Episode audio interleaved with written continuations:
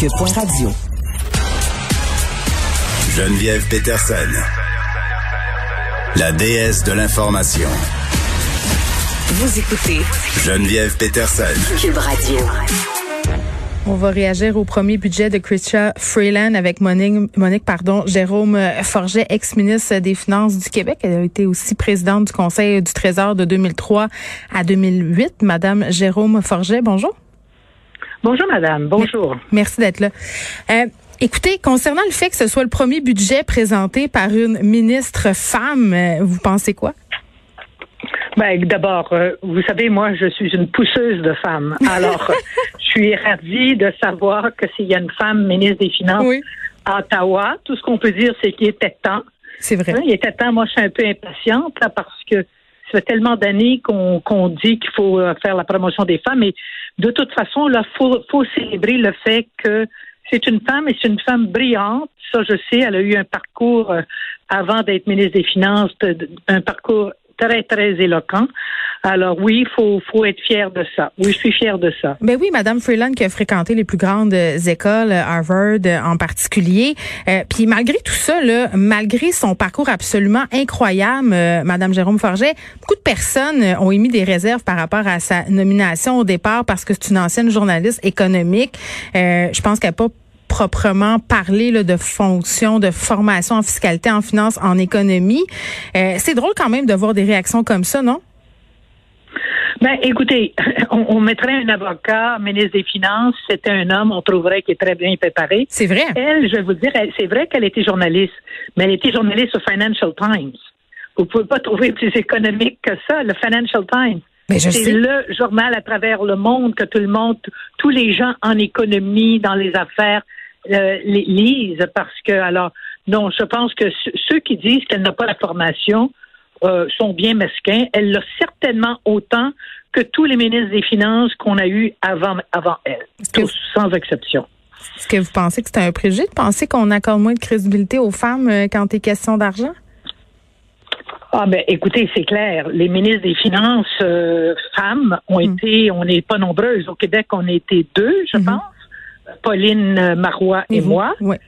Euh, et euh, c'est clair que c'est perçu comme un emploi d'homme. Vous savez, euh, on a encore beaucoup de stéréotypes de, des fonctions. Et si on demanderait à quelqu'un le ministre des Finances, on ne penserait pas à dire la ministre des Finances.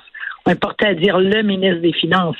Alors, ça fait partie de tout notre passé, c'est notre, je mm. dirais, notre héritage qui fait qu'on a tous, femmes et hommes, les mêmes préjugés à l'endroit des postes euh, qui sont pour les hommes ou pour les femmes. Mais c'est vrai, femmes et hommes, vous faites bien de le dire. Là. Les femmes aussi, on a internalisé des préjugés par rapport aux compétences des autres femmes sur l'argent. Puis vous, on vous a beaucoup associé à l'image de la sacoche. Là. Vous avez fait beaucoup de millage là-dessus, proche de ma sacoche, dans ma sacoche. À un moment donné, ça vous tombait pas sur les nerfs, cette image-là, tout le temps? Non, parce que ça, ça compensait la dame de fer. oui, ben ça c'était ma question. Est-ce que ça vous dérangeait de vous faire appeler la dame de fer? C'est pas un compliment. Ben, c'était pas un compliment, mais c'était un compliment pour moi. Pourquoi? À savoir que les gens savaient qu'ils s'étaient associés, dans le fond, un peu à de la rigueur. Euh, et euh, et même les budgets que j'ai faits, les deux budgets que j'ai faits, mhm. ils n'étaient pas du tout mesquins. Au contraire, au contraire, j'ai j'ai fait des budgets extrêmement euh, rigoureux, mais toujours en reconnaissant, dans le fond, l'importance de l'éducation et de la santé. Alors, j'ai pas, ça m'a pas. Au contraire, vous savez, en politique, tout à coup, on a des étiquettes dont euh, la sacoche. Et la sacoche, ça, ça dure encore. Ben, moi, je le sais, puis j'ai 38 ans. Oui, oui. C'est ça. Alors moi, je vais vous dire, au contraire, je trouve ça sympathique. Les gens, dès qu'ils parlent de l'ancienne ministre à la sacoche, tout le monde sait que c'est moi. on sait que c'est vous, c'est vrai. euh, Madame Jérôme, là, on s'est un peu euh, éloigné, là, on a jasé ça, mais je veux qu'on revienne au budget de Madame Freeland parce que c'est quand même pour ça que vous êtes là. Euh, parce que c'est difficile à comprendre pour vrai, là, pour le commun des mortels. Puis je m'inclus là-dedans, là, tous ces chiffres-là, mais surtout, pas nécessairement les chiffres parce qu'on les lit, les annonces, on les voit. On sait, par exemple, que si on a des enfants, bon, il y a des mesures qui touchent les garderies, tout ça, on on lit les journaux. Mais l'implication de ces chiffres-là sur l'économie canadienne à court, moyen, long terme, euh, c'est difficile de comprendre. En ce sens-là, comment vous l'accueillez, le budget Freeland, vous? Ben, écoutez, d'abord, est-ce que je l'accueille? Généralement assez bien? Mais vous savez, elle, dans un budget, c'est pas sorcier. Vous avez le court terme, puis vous avez le long terme. Bon. Alors, le court terme, la, la troisième vague, elle est encore là. Mm. Puis Dieu sait s'il n'y aura pas une quatrième vague. On le sait pas. OK? On espère d'avoir suffisamment de vaccins pour pas arriver là. Mais rien nous dit qu'il n'y aura pas un variant qui va apparaître là, que dans le fond, ben, il n'y a aucun vaccin qui peut réagir de ça. On ne le sait pas là. Elle a développé une approche d'abord, je dirais, à court terme, c'est-à-dire la COVID, qui a arrêté le monde entier. Hein? Le monde entier s'est arrêté. Tout le monde travaille de la maison. Euh, alors, c'est clair là, qu'elle a fait ça. Après ça, elle a regardé à plus long terme la reprise économique. Et c'est là où, je pense, euh, ils ont posé des gestes euh, importants Mhm. euh, pour venir en aide aux petites entreprises. Euh, Il y, y a plusieurs choses intéressantes dans le budget, euh, de, de faciliter la digitalisation là au niveau des PME, parce que j'entendais ce matin euh, euh, lors d'une entrevue euh, que 77 des, des petites entreprises du Québec euh, n'étaient pas, euh, dans le fond, bien informatisées, alors Mhm. qu'on vit à domicile puis qu'on man- qu'on commande tout, tout, tout presque euh, via l'Internet. Alors, tout ça pour dire, il y a plusieurs choses dans ce budget à plus long terme pour la reprise économique. Maintenant, le seul danger, le seul danger, c'est que l'économie a déjà repris. Déjà, on prévoit une croissance, économique de 6 Ça, c'est énorme.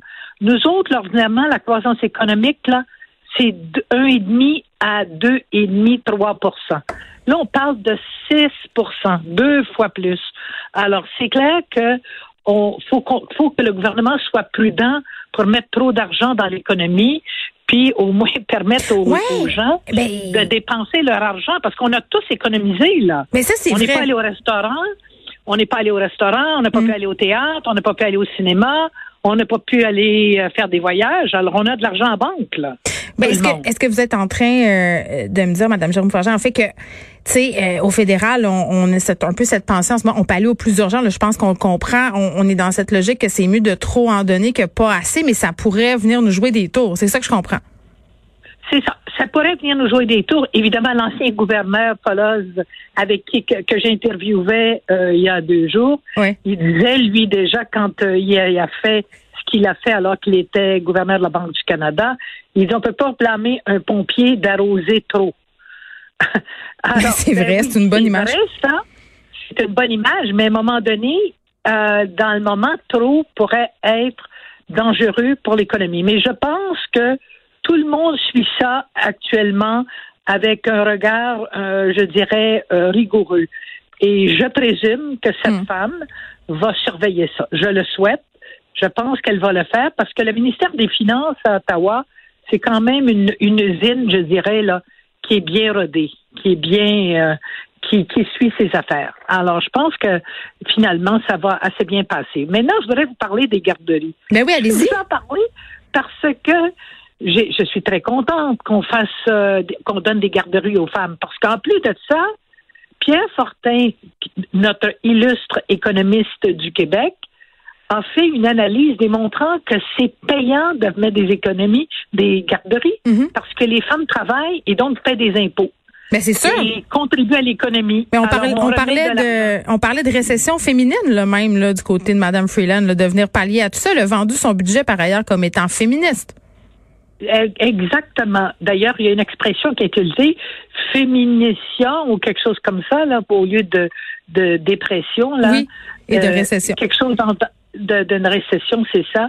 Alors, euh, tout ça pour dire que les garderies, il était temps. Il était temps. Ça fait des années que les libéraux promettent des garderies, ils ne le font jamais. Alors là, espérons qu'elle, elle va tenir son bout et elle va le, le mettre en place. Mais ça va faire de la chicane. ça va faire de la Ben, chicane avec nous au Québec. Ben, je sais pas si ça va faire la chicane parce qu'ils s'en sont inspirés, puis ils se rendent bien compte que déjà le Québec dépense beaucoup d'argent sur les garderies. Oui. Alors, j'imagine qu'ils vont compenser le Québec. Et d'ailleurs, elle semble avoir même dit que c'est, ça va être ces relations, les, les, euh, discussions ou les négociations avec Québec vont être les plus faciles.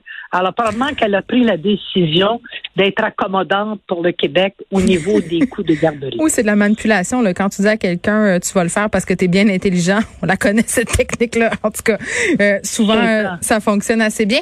Là, la question aux 300 pièces, c'est pourquoi on n'accepte jamais les transferts en santé? C'était une demande unanime de toutes les provinces, des territoires, et pourtant, on n'est pas allé là.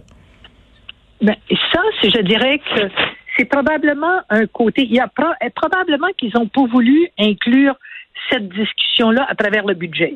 OK. Euh, ils veulent discuter peut-être à part. Bon, les, les provinces, c'est clair qu'avec la COVID, il y a eu des dépenses extraordinaires au niveau de la santé, mais vous comprendrez que le Québec, le Canada a déjà un déficit de 354 milliards de dollars. Tu sais, là, on est dans des chiffres, là, on a oublié, là. Dans le temps, là, où on avait un déficit de 40 milliards. On capotait. Tout le monde criait au meurtre. Ah oui, c'est vrai. Là, on est à 350 milliards. On dit, ben, c'est pas si pire, c'est en bas de 400.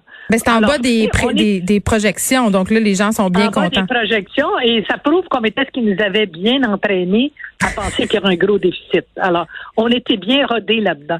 Ah, Mais ben, tout ça, pour dire que le, le, déjà, le gouvernement fédéral a ce gros déficit. Hmm.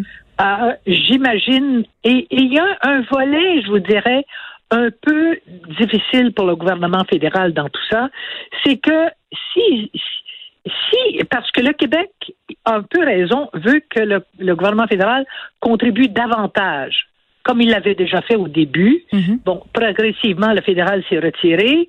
Donc, euh, là, le gouvernement de M. Legault dit, ben, faudrait qu'ils augmentent leur participation à la santé parce que c'est clair que c'est là que sont les gros coûts euh, au niveau des dépenses publiques. L'éducation et la santé, ce sont les deux secteurs qui finalement absorbent énormément de ressources.